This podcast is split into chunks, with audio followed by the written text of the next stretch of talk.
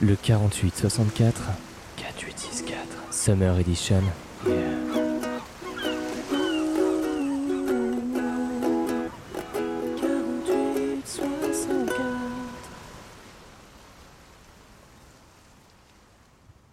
Salut Simon Salut Thomas.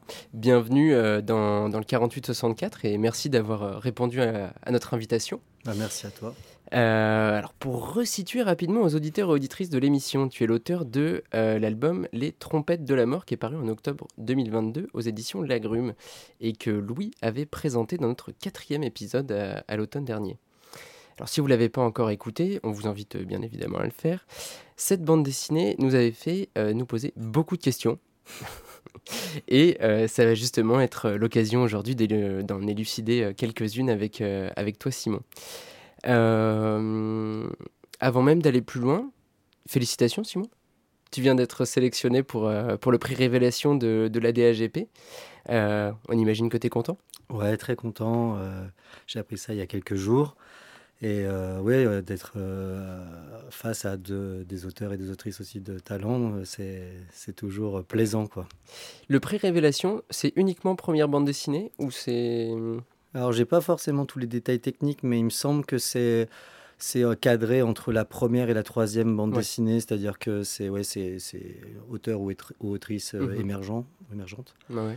Donc, euh, donc voilà, ouais, c'est vraiment les premiers, les premiers, les premières tentatives, on va dire ça. Voilà, ça, ça, ça doit célébrer ça, je pense. Belle reconnaissance pour un, pour un début de carrière euh, qu'on avait jugé prometteur à l'époque et que je pense euh, les, les lecteurs des Trompettes de la Mort ont, ont accueilli aussi avec plaisir. Tu as fait quelques tournées de, de dédicaces peut-être? Tu as pu échanger avec? Ouais, euh, du coup, ça a été assez plaisant, euh, assez intense. euh. En fait, il y a eu la sélection à Angoulême et autour de ça, il y a eu pas mal de festivals où j'étais invité. J'ai fait un peu un petit tour de France. Je suis allé dans, certaines, dans certains coins de France où j'avais jamais été. J'ai été en Mayenne, j'ai été aussi à côté de Nancy. Enfin, j'ai- un peu écumé pas mal de, de festivals. J'ai été toujours très très bien accueilli euh, par les staffs. À chaque fois, c'est, on voit le- l'engouement, les bénévoles qui se mobilisent à fond et qui, qui ve- veulent vraiment porter en fait le livre parce que quand ils font, venir, forcément, ils l'ont lu et ils y croient. Donc, euh, ils ont vraiment la volonté de te mettre en avant. Donc, ça, c'est super. Et puis découvrir aussi la réaction euh, du public, les gens qui tombent euh, sur le livre complètement par hasard, qui sont saisis euh, juste par la couverture ou par les couleurs, ça, ça arrive assez fréquemment. Ou alors les gens qui connaissent déjà le livre et qui arrivent avec leur lot de questions ou qui, comment dire, euh, ouais, tout simplement viennent dire un mot gentil ou parfois même dire qu'ils n'ont pas aimé ou qu'ils ont eu des incompréhensions. Bon, ça, ça arrive un peu moins souvent. Mais c'est arrivé quand même. ouais, les gens parfois ouais, viennent et voilà, souvent c'est jamais méchant, mais c'est plus des interrogations et même donner leurs leurs sentiments. Et ça c'est super parce que d'avoir un vrai retour euh, sur expérience et puis aussi de pas entendre juste que c'est bien, c'est Mm, mm. super, c'est ce qui fait évoluer, qui, ce qui donne envie de faire encore mieux ensuite euh, après quoi. Ouais, Qui te permet de te remettre en question. du. Exactement, Mm, sans remise en question, on, on fait toujours la même chose et je pense que c'est pas souhaitable là, si on, on veut faire beaucoup de livres euh, dans sa vie. euh, la- le, côté, le côté redondant. Oh, ça, je sais pas encore, mais en tout cas, je sais que si j'en fais plusieurs, j'ai pas envie qu'ils se ressemblent à chaque fois. J'ai Ouais. envie que ça se renouvelle, tant dans le style que qu'à la fois dans l'histoire. Mm, mm, mm. Euh, on va commencer par le début. Euh, première euh, double question. J'ai- du mal à faire une question à la fois euh, généralement, donc si tu en as oublié une des deux lorsque je te la pose, n'hésite pas à me le, à me le redemander. Quel est ton premier contact avec la bande dessinée? Et euh, surtout, ensuite, qu'est-ce qui t'a donné envie d'en faire euh, toi-même? Alors, euh, mon premier contact avec la bande dessinée, je pense que, enfin, je pense que c'était à France Loisirs. Ouais, carrément. ma mère avait la carte France Loisirs, c'était fallait acheter un livre par mois ou un truc dans le genre. Et euh, j'avais eu, euh, j'avais commencé, enfin j'avais eu Tintin comme ça ou Quick et Flux, je sais plus, un Mhm. truc dans le genre. Ma mère m'avait offert ça et euh, bah ça a tout de suite été une révélation parce que euh, j'avais du mal à rentrer dans les histoires euh, juste par le texte. J'avais pas la, quand on est gamin, on, on a, on a un temps de concentration parfois qui est un petit peu limité. Enfin moi c'était mon cas. Ouais, non, mais c'est le cas de Et- beaucoup, effectivement. Le support visuel aide Et, beaucoup, ouais. ouais, j'adorais les histoires et j'étais frustré parce que justement, euh, les histoires par le texte, j'y arrivais pas, j'y arrivais par l'image et en fait, euh, bah, les films, les choses comme ça. Et en fait, la bande dessinée, ça a été euh, tout de suite euh, voilà, un moyen pour moi de m'arrêter aussi sur les images Mm, mm. et d'a- d'avoir une fascination autre que voilà l'image du réel, mais justement le, le dessin, euh, l'aspect graphique quoi, qui m'a qui m'a tout de suite saisi quoi. Et je sais pas, c'est comme un ouais, c'est comme une espèce de d'électrochoc quoi. Il y a des il y a des choses comme ça qui nous marquent dans la vie. Moi, ça m'a marqué. euh, voilà, quand j'ai lu Cook et Fluke, euh, j'ai vu deux gamins, les deux gamins de Bruxelles.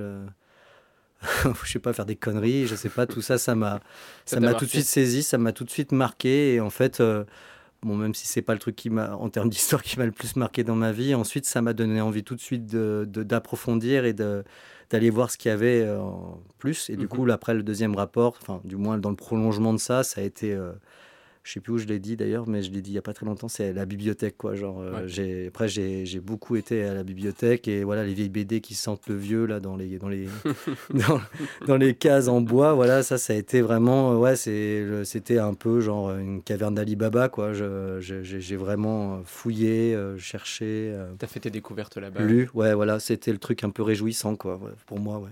Et à quel moment, du coup, tu as, commencé toi-même à, à dessiner, à faire ton premier découpage, ton premier euh, storyboard euh, Souvent, euh, je, je sais pas, les auteurs parlent, à- parlent de ça à l'école. Je dis Ouais, storyboard ouais, avec un bien, des, des guillemets, hein, bien évidemment. Bah, disons que le, le- la bande dessinée, d'un point de vue technique, c'est arrivé un peu plus tard quand même, parce que c'est quand même quelque chose d'assez complexe à mettre en, en place. Le côté séquentiel, le côté raconter une histoire, que ça soit cohérent. Euh, je, disais, je dirais plutôt que mon rapport au dessin, il, est, il en a découlé en fait de, de ces lectures-là. Ouais.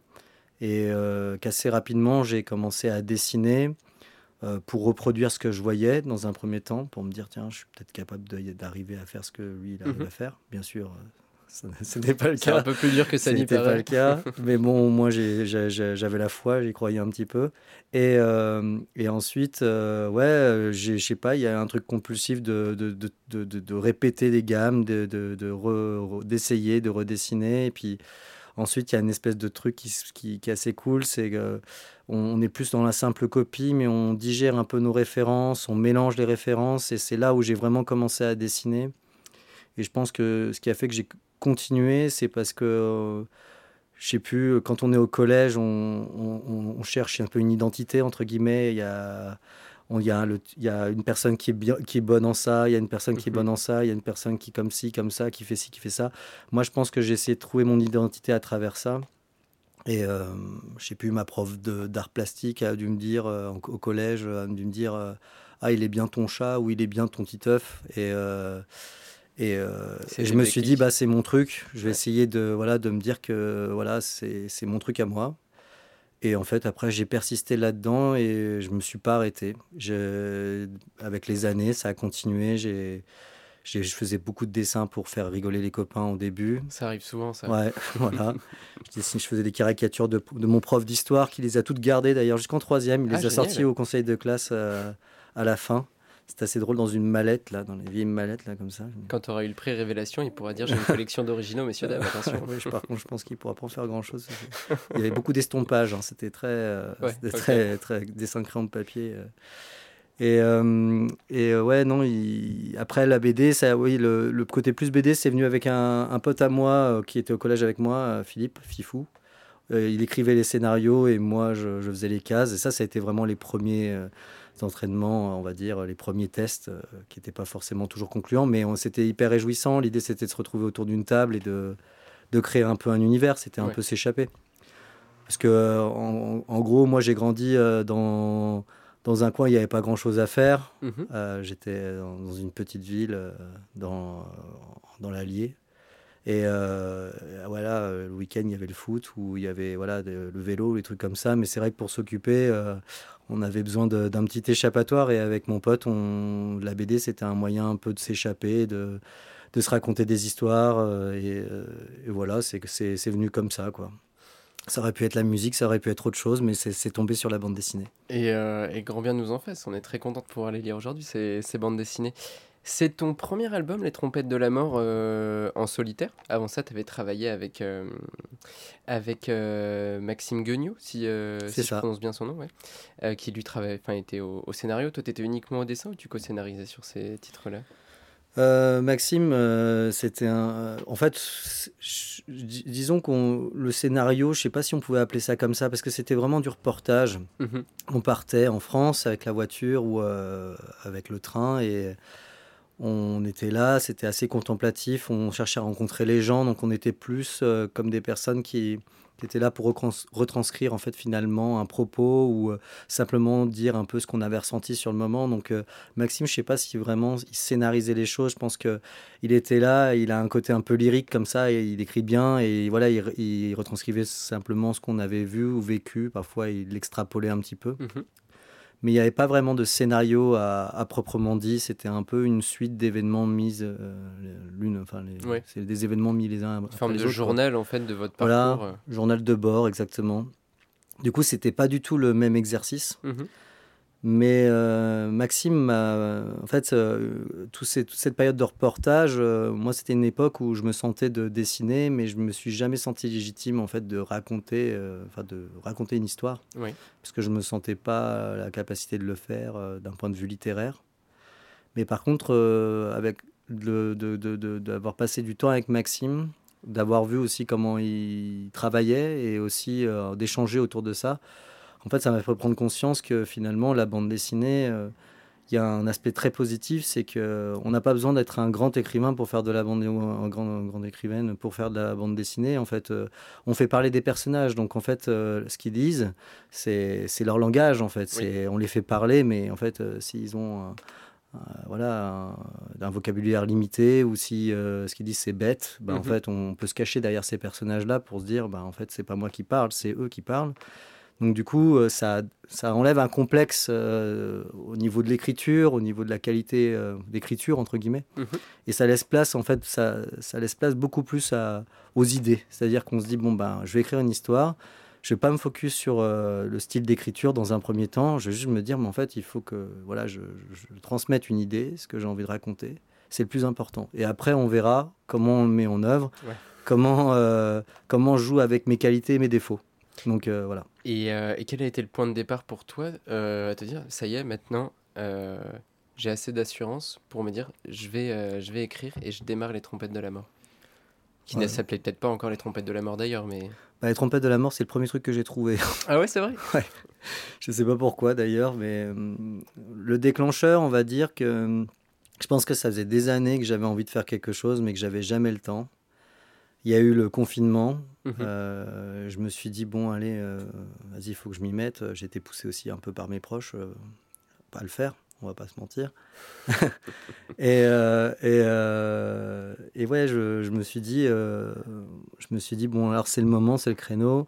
par contre, cette fois-ci, tu commences pas quelque chose et tu le termines pas.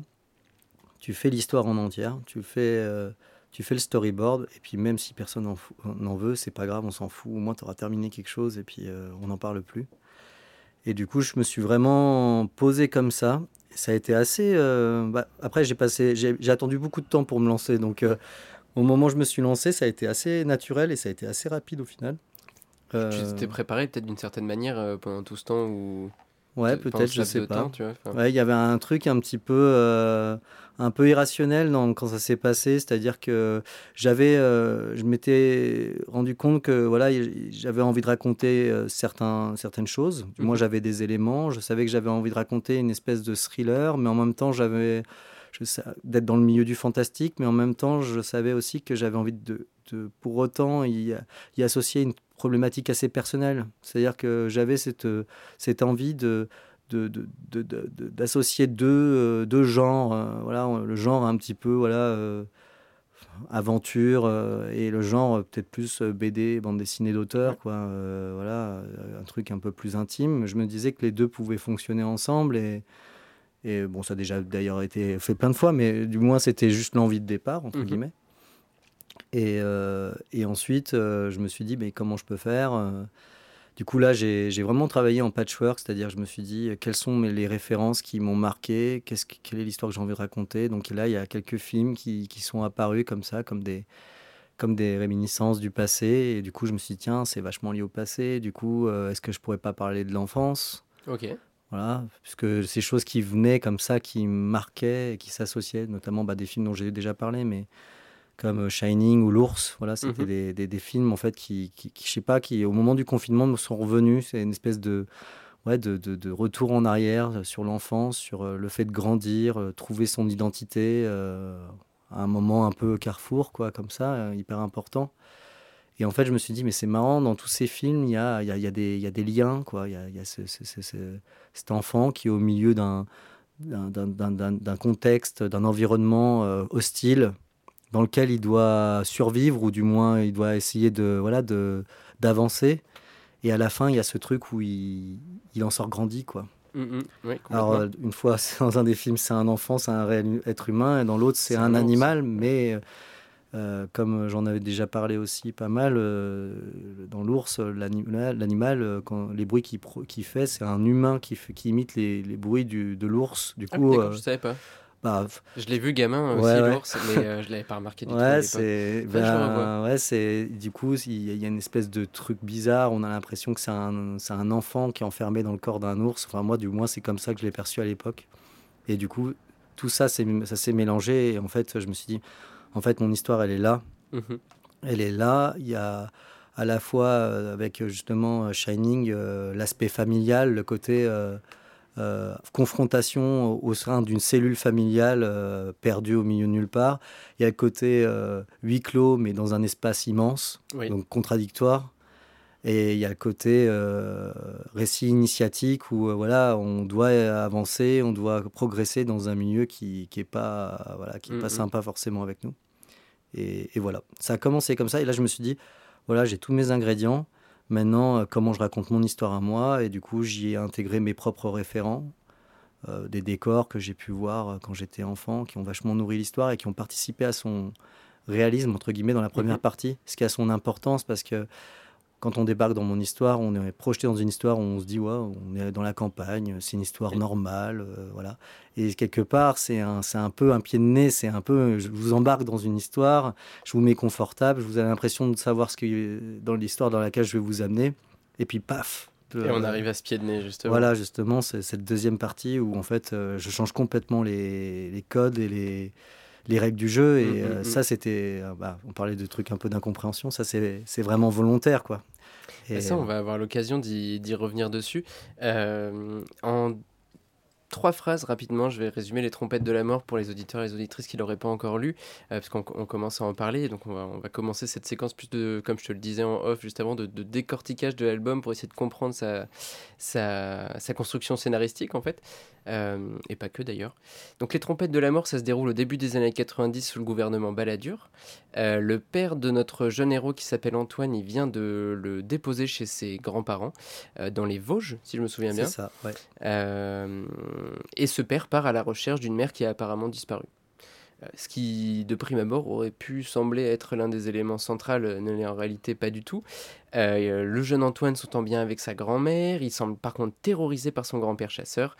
C'est son quotidien du coup qu'on va suivre en, lisant la BD, jusqu'à un événement pivot auquel tu faisais référence et sur lequel on, aura l'occasion de, revenir, qui fera basculer l'histoire, qui était jusque-là réaliste plutôt, vers euh, quelque chose de plus irrationnel.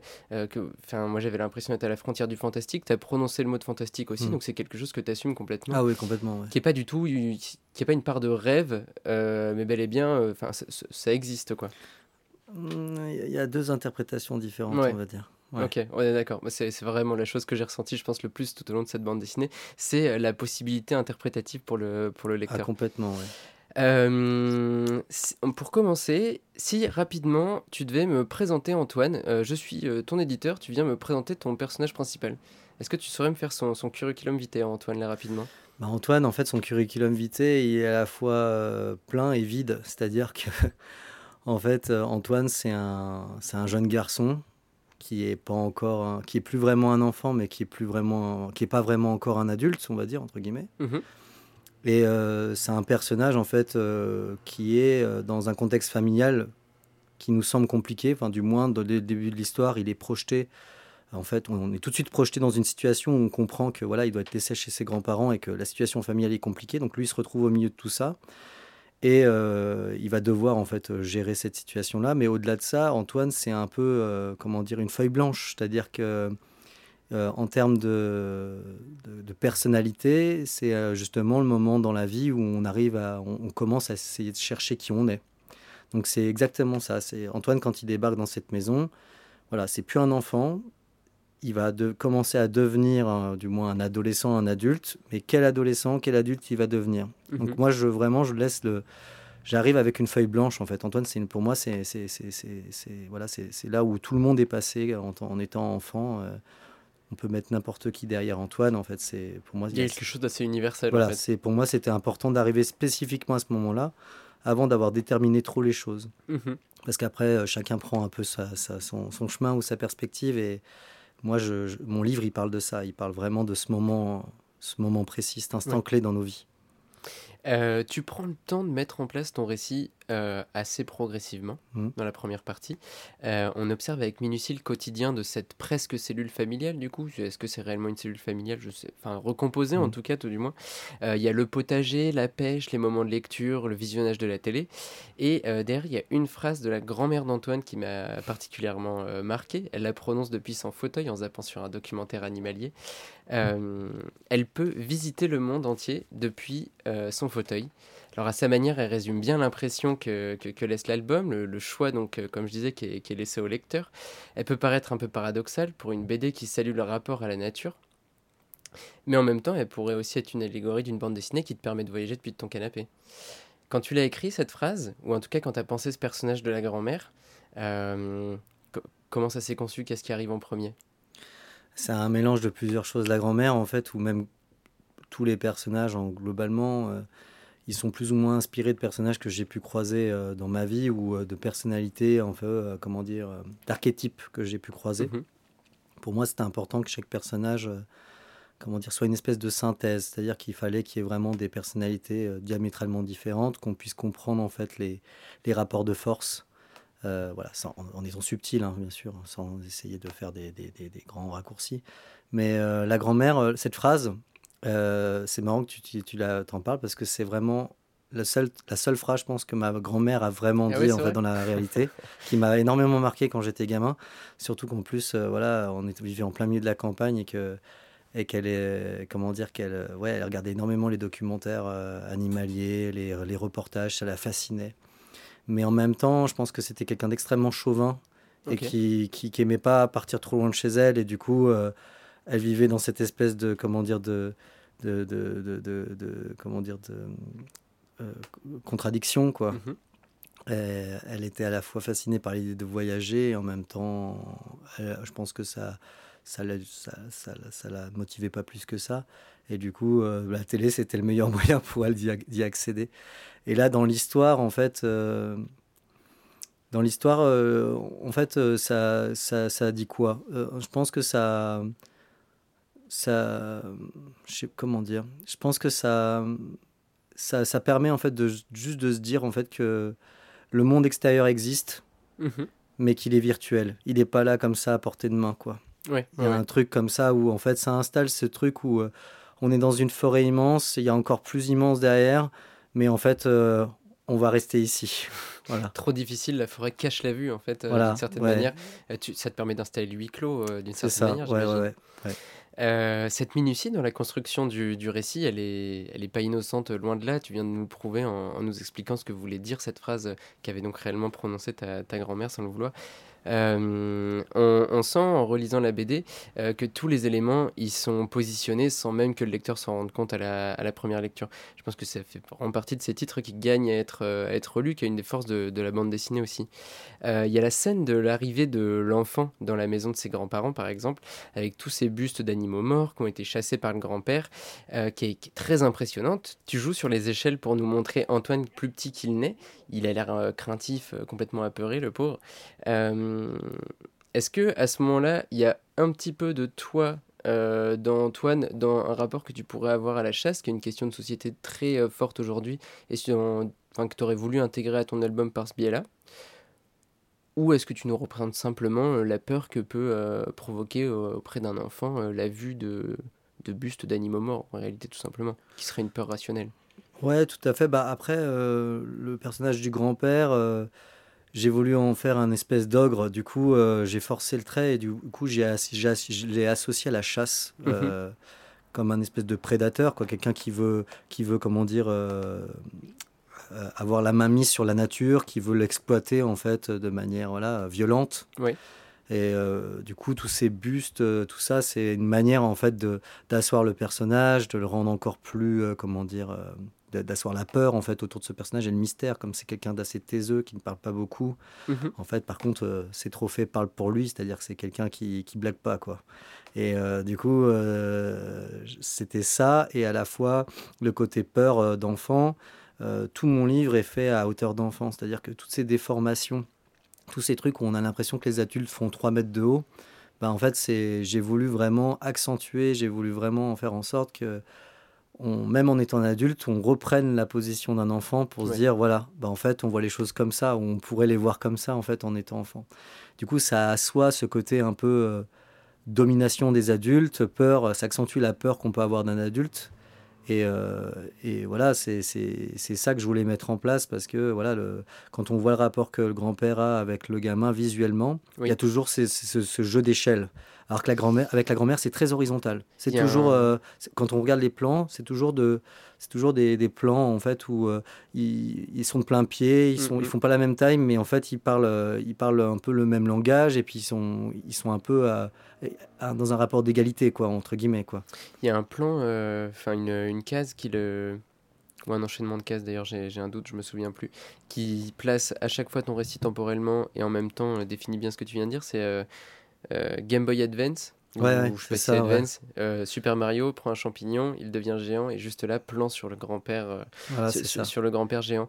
Euh, tu parles d'ogre, c'est intéressant. Est-ce que dès là, tu veux intégrer euh, la notion que le fantastique arrive? Est-ce que c'est un premier indice que tu veux laisser au lecteur Ou c'était simplement pour ce rapport d'échelle et cette vision d'enfant que tu l'as... Ouais, Si, c'est tout à fait ça. En fait, c'est même les couleurs. Enfin, on on en reparlera sûrement après des couleurs, mais en fait, euh, l'idée de la première partie sur les 100 premières pages, c'est d'installer un, un cadre réel, mais avec des éléments tout autour qui commencent en fait à, à donner des indices sur la suite des choses. Mm, Euh, les rapports de proportion, bah, du coup les couleurs, euh, et même des, des éléments dans le décor qui, qui parfois en fait, euh, comment dire, peuvent donner des, comment dire, des, des- peuvent donner des, oui, des petits indices quoi comme ça. Eh ben, J'y venais justement sur ces éléments de, de décor. La première, je m'étais noté engueulade, c'est pas le mot du tout. Euh, la première conf- confrontation, peut-être euh, un peu claire entre le, le grand-père et, et Antoine, elle se déroule sous l'œil attentif du cerf blanc sur ce tableau au-dessus du piano. Mhm. Euh, on comprend très rapidement que ça n'a pas été placé là, euh, placé là par hasard. La nature, elle est omniprésente en réalité dans cette maison. Les bustes morts, ce, euh, je sais plus s'il y a des plantes, mais, euh, mais ce, tableau avec ce cerf.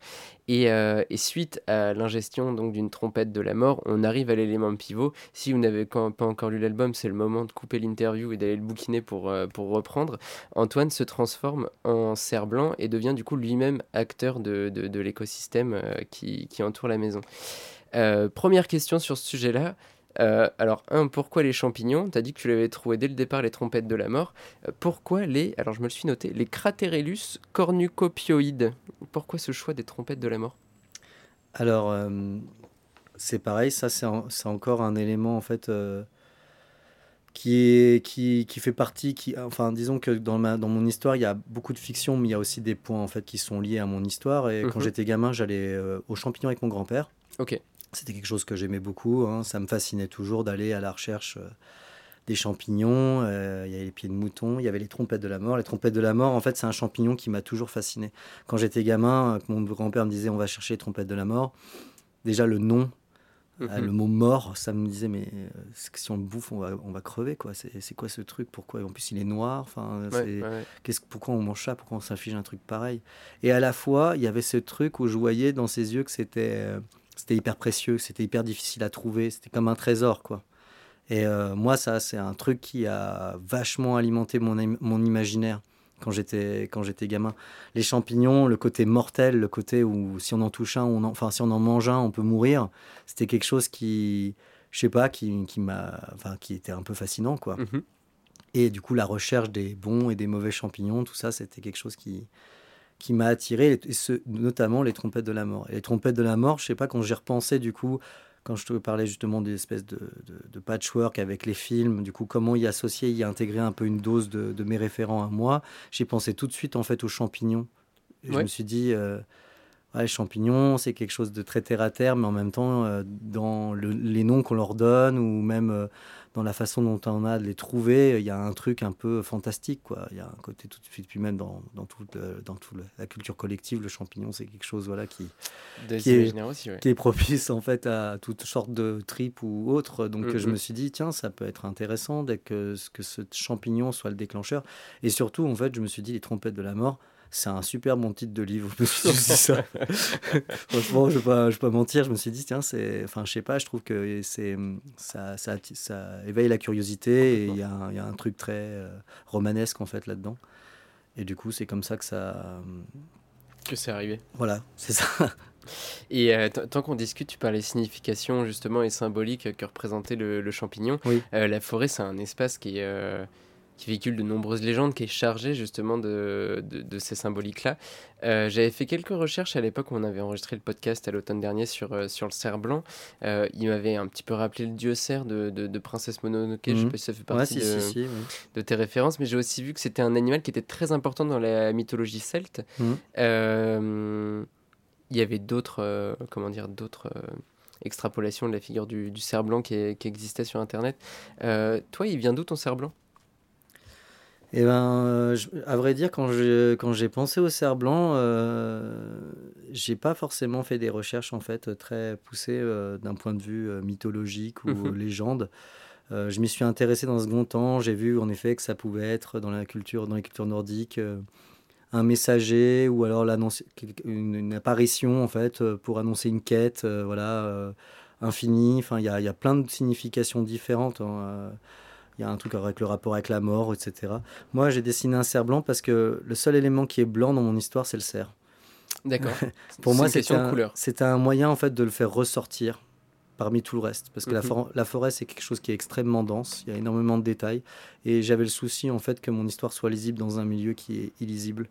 Et, euh, et pour moi, le cerf, en fait, euh, cerf blanc, c'était un moyen c'était la, seule valeur, euh, la seule couleur, euh, valeur euh, qui, qui, pouvait ressortir parmi tout le reste et mhm. qui pouvait voilà, le faire jaillir comme ça d'un seul coup. Donc c'était vraiment d'un point de vue technique au départ. Et après, finalement, il y a, des fois, il y a des significations, des choses qui nous dépassent. Parfois, on fait des choses inconsciemment et on se rend compte ensuite que ça peut avoir un sens. Ça, c'était encore au, tout début de l'écriture, hein, quand j'ai fait les choses comme ça. Et en fait, finalement, je me suis dit, mais en fait, ce que je fais là, ça a du sens, mais je sais pas, en fait, je sais, sans, que je le sache réellement. Et en fait, du coup, là, je me suis dit, il faut que, faut que j'alimente ça, il faut que je continue. Et du coup, bah, c'est là où j'ai commencé à voir que justement le cerf blanc avait différentes significations et qui, super heureusement, allait très très bien avec mon histoire. Donc ça, allait parfaitement, c'était nickel. Et, euh, voilà. Pareil pour le champignon, les trompettes de la mort. Pourquoi les trompettes de la mort? C'est pas seulement parce que moi, dans mon histoire personnelle, ça m'a marqué, mais les trompettes de la mort, euh, c'est, on les appelle comme ça parce que euh, elles apparaissent souvent ben, à la Toussaint quand euh, on fête nos morts. Donc il y a aussi ce rapport-là justement, voilà, aux, anciens, la, voilà, à la célébration autour des morts, de ceux qui sont partis le côté un peu ancestral, voilà, ceux qui partent, ceux qui restent. Enfin, mm-hmm c'est aussi un enjeu dans mon, dans mon histoire. Euh, voilà, il y a, y a une confrontation entre les générations. C'est euh, la thématique un peu principale. Il y a la jeune génération, l'ancienne, euh, celle qui doit rester, enfin celle qui reste, celle qui part, mhm. le passage de flambeau, flambeau ou pas. Donc tout ça, c'est lié en fait. Ça, ça parle de ça en fait. C'est des, des micro-indices pris les uns à côté des autres. Ils ne sont pas forcément liens, mais si finalement on les prend et qu'on les met dans un shaker, ça, donne les trompettes de la ça, donne ça, ça, crée un truc, un ensemble cohérent au moins. Après, on n'a pas forcément toujours les clés pour pouvoir le voir, c'est puis c'est toujours plus clair dans notre tête, mais je pense qu'il y a des, suffisamment d'indices pour qu'on puisse, euh, qu'on puisse le comprendre ou du moins le mm-hmm. sentir. Je sais pas si on peut tout comprendre dans mon histoire, mais par contre, il y a un truc sensoriel, il y a un truc, je pense, où on sent les choses. Moi, je sais qu'avant de faire mes recherches, j'avais, j'avais vu ce cerf blanc comme euh, d'une certaine manière un petit peu l'incarnation du, du, fantastique, en fait, de la dimension fantastique de ton récit. En le relisant, j'ai compris que le fantastique était déjà présent avant avec cette figure de l'ogre dont, dont, on parlait juste avant. Mais c'est un petit peu lui qui le porte, euh, qui, le porte tout du, long de, tout du long de la bande dessinée. Et le fait que ce soit inconscient, du coup, donne euh, une dimension encore nouvelle à, à cette lecture. Euh, une fois l'interview finie, ce sera l'occasion d'aller rebouquiner une troisième fois ou une quatrième fois les, les, trompettes de la mort pour aller voir. Euh, à partir de cette euh, transformation d'Antoine donc en, en cerf blanc, alors sans que ce soit péjoratif, hein, tu nous mènes un petit peu en bateau. la tonalité elle, change complètement. En quelques pages, on passe de Bambi qui découvre la nature à une course-poursuite effrénée dont l'enjeu est ni plus ni moins que sauver sa peau. Mmh. Justement, tu parlais de la question de la mort qui, était très importante. Euh, à ce moment-là, Louis, dans sa chronique, il avait rapproché de, il avait évoqué Hitchcock euh, pour le, le, côté récit à suspense. Mhm. Euh, tout à l'heure, tu parlais de films que tu avais revus bah pendant le confinement. Ça en fait partie de, de ces référents-là? Alors Hitchcock, pas forcément, mais si tu prends les oiseaux, oui, y a, par exemple, ça pourrait être totalement en fait ça, quoi. Genre ce truc où en fait il y a une espèce de de force qui, qui, qui, qui, dépasse un peu l'entendement et qui, qui d'un seul coup euh, euh, veut se, se, coordonne et veut attaquer euh, les humains. Bah là, c'est un peu la même chose dans, dans les trompettes de la mort. Il y a ce, ce truc un peu mystique où Antoine se retrouve coincé malgré lui dans le corps d'un animal. Au début, il y a encore les réminiscences du côté humain, dans le mhm. côté un peu Bambi, c'est-à-dire que c'est un esprit l'esprit d'un humain qui réfléchit dans le corps d'un animal. Du coup, c'est là où on est dans une espèce de truc un peu bizarre, où on se dit, mais il est dans la découverte, il, dans son nouvel environnement. Euh, il essaie pas forcément de revenir en arrière. Euh, il essaie juste de, vivre correctement. Oui, et puis tu prends le temps de la représenter, cette, euh, cette appréhension progressive de, de, son environnement. On sent que ça t'a plu, non, de, dessiner cette forêt, cette nature Ben ouais, surtout, en fait, je me suis dit. Bah, je répondrai à la première question que tu m'as posée ensuite, mais euh, en fait, je me suis dit, c'est marrant, quand on est un humain et qu'on se transforme, on cherche à tout prix à redevenir un humain, systématiquement, dans toutes les histoires, enfin souvent en tout cas. Enfin, j'ai pas lu toutes les histoires, donc je pouvais pas non plus dire ça, mais, mais souvent, en fait, c'est ce qu'on veut nous vendre, c'est un retour en arrière. Et du coup, là, ce que j'ai voulu mettre en, en place, c'est que comme Antoine, comme je l'ai dit au tout début, c'est une page blanche, il sait pas encore qui il est, et qui cherche qui il est, ben en fait, finalement, cette transformation arrive à point nommé, au sens euh, littéral comme au sens, euh, comment dire, euh, comment dire, philosophique, entre guillemets. C'est-à-dire que, bon, ben voilà, on, il est coincé dans un, cerf, donc il va essayer de devenir un cerf, en fait. Il s'adapte. Il s'adapte, exactement. Et puis surtout, ça dit quelque chose aussi sur, euh, sur la nature, son rapport à la nature. Ben, il va pas chercher, euh, comme un humain normal, à exploiter la nature. il va essayer justement de vivre avec et de trouver mhm. sa place au milieu de tout ça. Donc ça, c'est le message qui, qui, qui, est passé en fait à travers cette transformation. Et puis finalement, au moment où il commence à trouver enfin un équilibre et que voilà, il a la paix, il est en paix, bah en fait, euh, le monde des humains le rattrape avec euh, la période de la chasse. Et voilà, son grand-père euh, donc la fameuse, le fameux moment suspense qu'on pourrait relier à, aux oiseaux, par exemple, ouais. Hitchcock, où voilà, le, danger peut venir de nulle part. On ne sait pas pourquoi d'un seul coup les oiseaux veulent attaquer les humains et, leur, et on veut, euh, veut les éliminer de la surface de la Terre. Bah là, c'est exactement ça. Il y a un truc un peu irrationnel où d'un seul coup, ben, enfin rationnel puisque c'est la chasse, mais mhm. voilà, il y a le monde des humains qui rattrape en fait, euh, qui rattrape Antoine sous la forme d'un cerf et, et qui en veut en fait à, enfin qui en veut pas directement Antoine, puisque Antoine, euh, personne ne sait que c'est Antoine. Il y a que des choses qui peuvent plus ou moins être suggérées, des trucs de ressenti, voilà, des trucs sensoriels, mais ils en veulent à Serre et, euh, et euh, ils, en, ils perturbent le nouvel équilibre qu'Antoine a, a, trouvé dans, sous cette enveloppe-là. Et euh, toi, en tant que, en tant que lecteur, en, en tant que, que, spectateur euh, de, de, de, films, de cinéma, euh, c'est quelque chose qui t'anime aussi, le, le, récit à suspense? C'est quelque chose que t'aimes et que tu... Comment dire Pas que tu consommes, parce que c'est pas beau pour la culture? En tout cas, que tu que, que as l'occasion de regarder ou de lire régulièrement, qui t'ont inspiré autre que Hitchcock? Parce que du coup, tu disais qu'Hitchcock, peut-être pas nécessairement, ou alors les oiseaux, mais... Euh, disons qu'il n'y a pas forcément qu'une recette qui m'inspire, mais disons que j'aime bien. Euh, j'aime bien, en fait, euh, oui, j'aime les, j'aime, en fait, j'aime les choses qui sont pas univoques, qui sont, qui vont pas que dans un sens. C'est-à-dire que j'aime les choses qui se, qui se mélangent, dans le mhm. sens où, par exemple, un film d'action, je, je, vais adorer juste si c'est un film d'action, mais s'il apporte en fait un, autre chose en plus, ben ça va me ça, ça, va le rendre pour moi plus mémorable et ça va ça va venir en fait comme une référence ou quelque chose comme ça. Par exemple, je vais prendre l'exemple d'un film qui m'a énormément marqué, euh, qui est There Will Be Blood de Paul Thomas Anderson, où je pourrais parler euh, du film des frères Cohen aussi, No Country for All Men. Mhm. En fait, ça, c'est des films, pour moi, qui, qui ont un supplément d'âme, dans le sens où tu prends There Will euh, c'est juste euh, un père et son fils euh, dans un désert qui cherchent un endroit pour trouver du pétrole. Et c'est hyper contemplatif. On se retrouve au milieu des, des, de, pétrole, des, de pluies de pétrole. Ça fait des images hyper esthétiques. On se dit, bon, bah voilà, on- ça fait un film beau, quoi, comme il y en a plein. Et puis en fait, d'un seul coup, il y a, il y a, du- on arrive à, ils arrivent à in- instaurer du suspense au milieu de tout ça.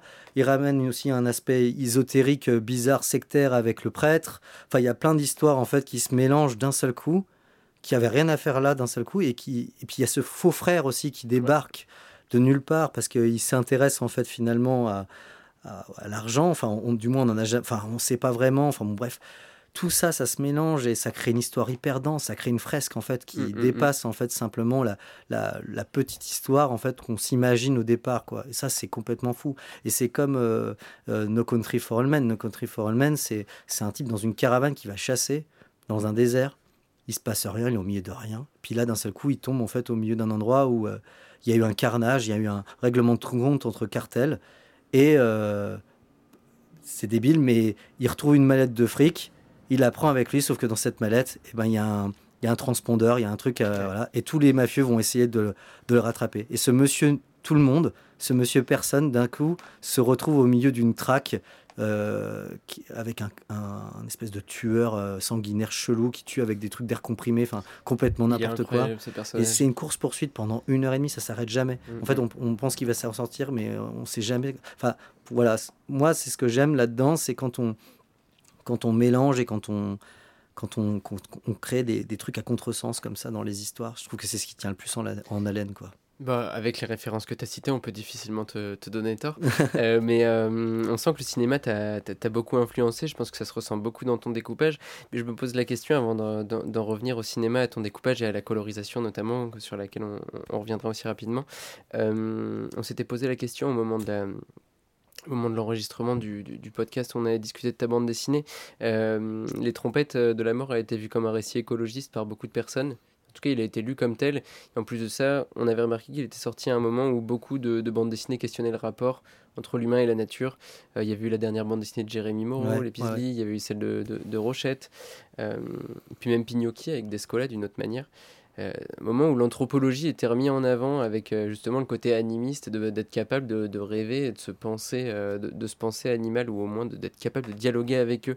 Toi, c'est quelque chose qui a, qui a nourri aussi ta réflexion? C'est une, une bande dessinée qui est, qui est nourrie de lectures d'essais et qui avait envie de, de discuter de ces sujets-là, ou c'est plus arrivé assez naturellement et finalement ton récit s'inscrit là-dedans parce que c'est la pense, enfin, c'est des courants de pensée actuels en fait et des, des questionnements qui se posent? Bah ouais, pas du tout en fait. c'est Ouais. ça qui est marrant, c'est que en fait, euh, oui, moi j'ai- au moment où la BD est sortie, c'est vrai qu'il y a plein de BD dans le- qui, qui ont traité un peu des thématiques vraiment euh, de, enfin, de la même thématique. Tu Mhm. parlais de la, la BD de Jérémy Moreau, je pense que notre BD est sortie euh, à une semaine d'intervalle ou un Oui, truc dans le genre. beaucoup, ouais, on s'est jamais rencontrés, on s'est jamais parlé.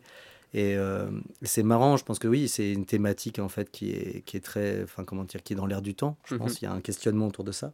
Et moi, finalement, c'est pas du tout une thématique que je voulais aborder au départ.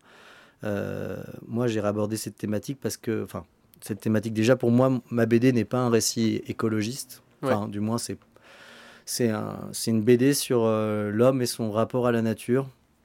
Il n'y a pas un message derrière, genre, euh, faut pas faire de chasse ou. Rien n'est asséné, c'est un- une toile de fond d'une certaine manière. Cette, euh, Ouais, c'est, c'est, c'est comment dire, c'est que j'ai, c'est que l'histoire a exigé finalement que je m'intéresse et que je, je- j'ai un rapport en fait à ces sujets-là mhm. et pas le contraire. C'est pas moi qui ai voulu euh, intégrer ou mettre avec un chausse-pied euh, des thématiques parce que elles feraient bien ou euh, parce qu'en fait ça aurait, été- ça aurait été euh, comment dire quelque chose d'opportuniste entre guillemets. Je pense que d'ailleurs ça se voit parce que parce que finalement ces thématiques-là, sinon je les aurais abordées peut-être de manière plus euh, frontale ou j'aurais dit quelque chose de plus militant aussi dans ce que dans ce que j'ai fait.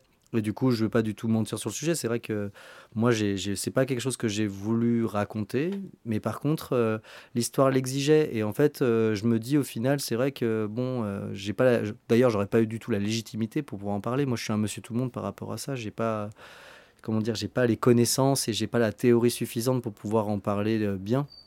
Mais je me suis dit au final, bah, c'est, c'est aussi une manière, enfin, c'est une manière d'en parler avec humilité et une manière d'en parler à la, comme, euh, comme un peu un monsieur ou madame tout le monde aussi. Mhm. quoi. C'est-à-dire que c'est un sujet qui, qui, pose beaucoup de questions. Mais en même temps, je pense qu'il y a beaucoup de gens comme moi ou qui, qui, qui, ont conscience du sujet, mais qui en même temps ne sont pas non plus euh, comment dire, au fait de toutes, les, de toutes les informations qui peuvent en découler. Donc c'est bien finalement de replacer, je me dis, euh, monsieur ou madame tout le monde au milieu de, au milieu de ces considérations-là sans que ça soit un sujet trop fort ou trop pesant où on se sente dépassé et, vite limité en fait dans les réponses quoi. Mhm. Euh, pour en revenir au, cinéma du coup rapidement euh, et au découpage donc des plans très cinématographiques on sent que très influencé par ça il y a des beaucoup beaucoup de cases larges en fait mhm. euh, l'impression d'être euh, d'être face à un, écran de cinéma ou un écran de télé à, pas mal de moments. Euh, tu as parlé des couleurs, tu as dit qu'on y reviendrait. Ça y est, on y est aux couleurs. Euh, si ton dessin il est plutôt réaliste, mais, mais un réalisme un petit peu, comment dire, dénoué de, de, de toute de toute fioriture. Il y a, il y a un truc, euh, il y a un truc très américain en fait dans ton dessin. Oui, bah, ça euh, c'est sûr. Enfin, qui essaye d'être, enfin, qui essaye de. de tu vois de quelle scène américaine je parle C'est Tomine et consort, tu vois. Enfin. Mm. On, te sent là-dedans.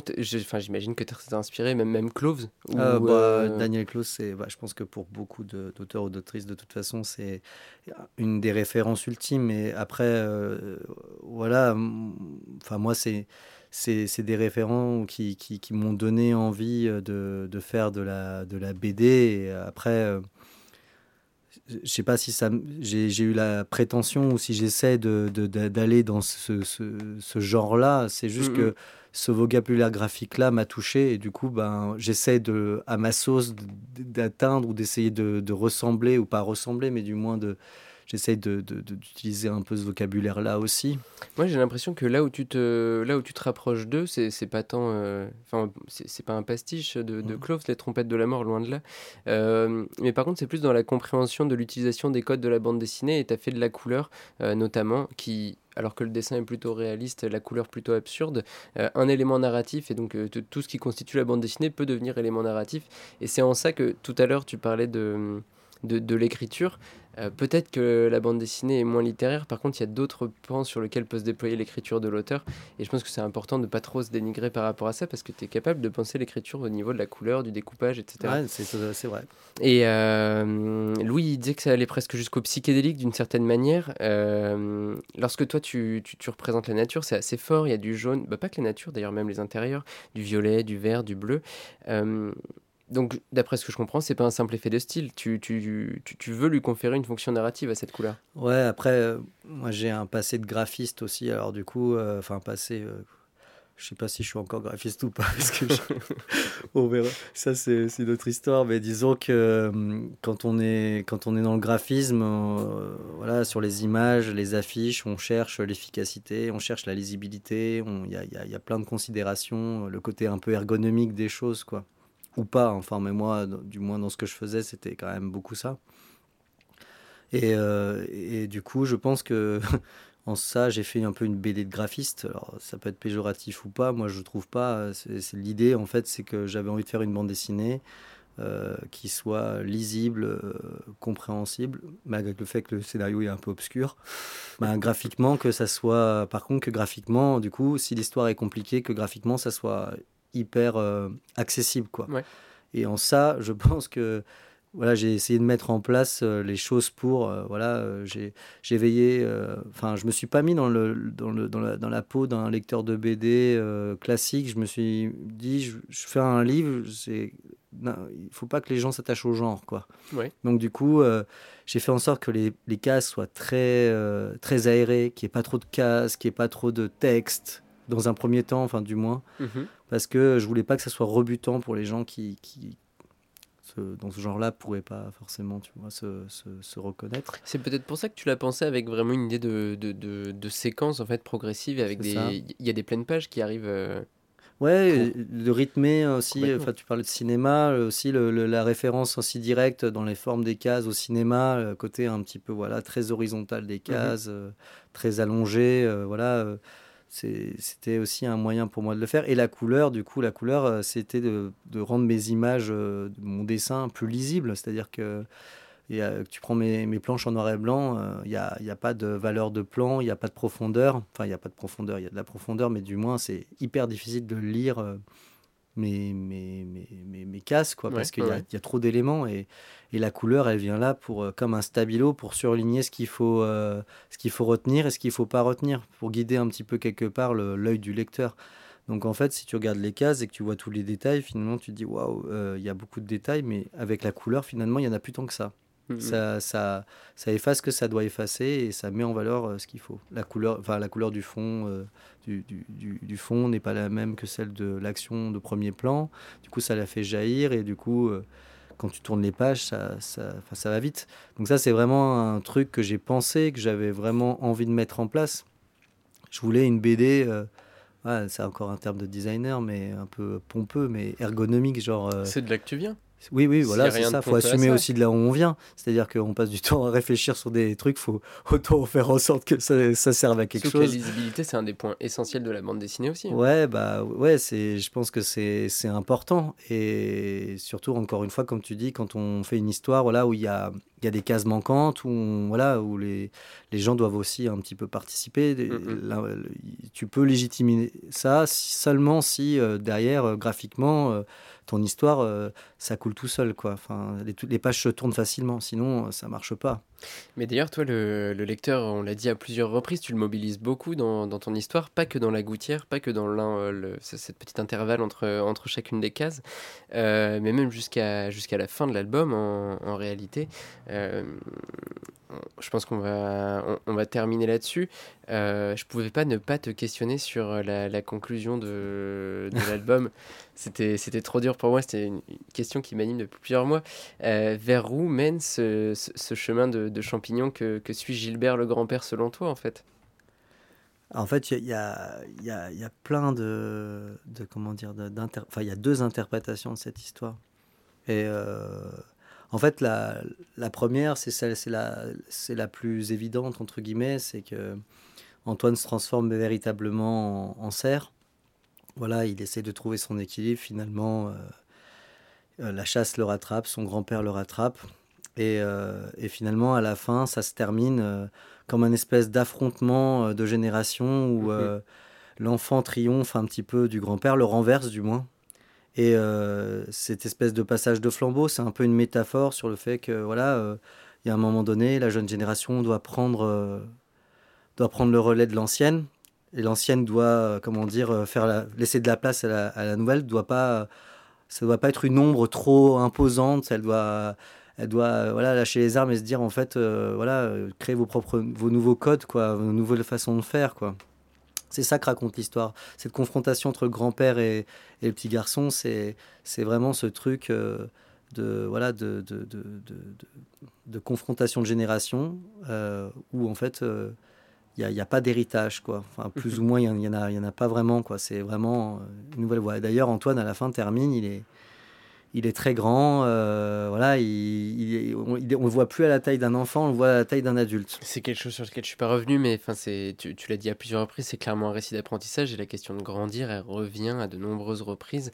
Euh, déjà même lorsqu'il est pas encore transformé en cerf, mais, mais à la ferme, enfin à la ferme, dans la maison de ses grands-parents et dans le jardin de ses grands-parents, euh, le, le, fait qu'il est tout chétif et qu'il va grandir dans cet environnement, cet environnement qui est presque trop grand pour lui au départ. C'est ça.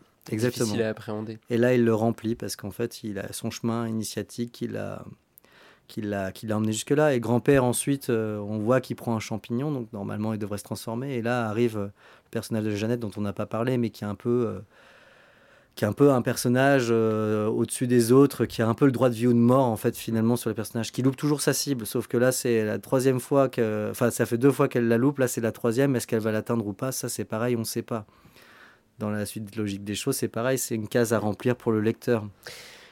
On n'en a pas parlé du scoutisme, je voulais finir là-dessus, mais puisque tu Après, il y avait une deuxième interprétation aussi, si tu voulais. Ah, tu l'as? Ouais, ouais, ouais. Vas-y, si tu veux la donner. C'est une interprétation que euh, certaines personnes me donnent et qui est assez, qui est vraie, mais qui n'était pas forcément ma première. C'est que on peut aussi considérer en fait que Antoine est mort en fait euh, à partir du moment où il touche le champignon.